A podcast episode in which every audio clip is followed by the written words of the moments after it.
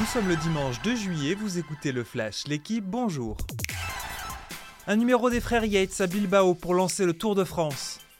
Hier, le Britannique Adam Yates a remporté la première étape devant son frère jumeau Simon. Il s'empare du premier maillot jaune de cette 110e grande boucle et y signe sa toute première victoire. Tadej Pogacar, troisième hier, a lancé son duel avec Jonas Vingegaard dans les dernières ascensions. Côté français, Thibaut Pinot glane une belle quatrième place. Victor Lafay termine sixième, David Godu dixième. A noter les abandons sur blessure d'Henrik Mas, leader du team Movistar, et de Richard Carapaz. Pas de troisième titre pour Adrian Manarino.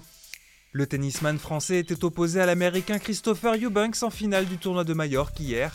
Manarino, touché physiquement, s'est incliné en 2-7 et à peine plus d'une heure de jeu.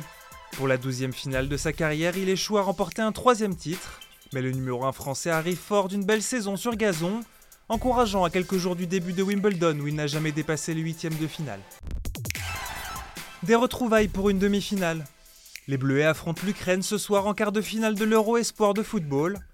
Premier de leur groupe, les Français avaient déjà croisé les Ukrainiens en phase de qualification pour une victoire et un match nul. Les Bleuets n'ont remporté qu'une fois l'Euro Espoir, c'était en 1988. Leur dernière finale remonte à 2002. Monaco tient son nouvel entraîneur. Le club de la Principauté se cherchait un coach depuis le limogeage de Philippe Clément début juin. Il devrait accueillir l'Autrichien Adi Hutter sur son banc d'après l'équipe. À 53 ans, Hutter est passé par Salzbourg, les Young Boys Bern et plus récemment par l'Eintracht Francfort. Sa dernière expérience au Borussia Mönchengladbach avait tourné court avec une dixième place en Bundesliga. Il avait été limogé en mai 2022, seulement un an après son arrivée. Merci d'avoir écouté le Flash, l'équipe.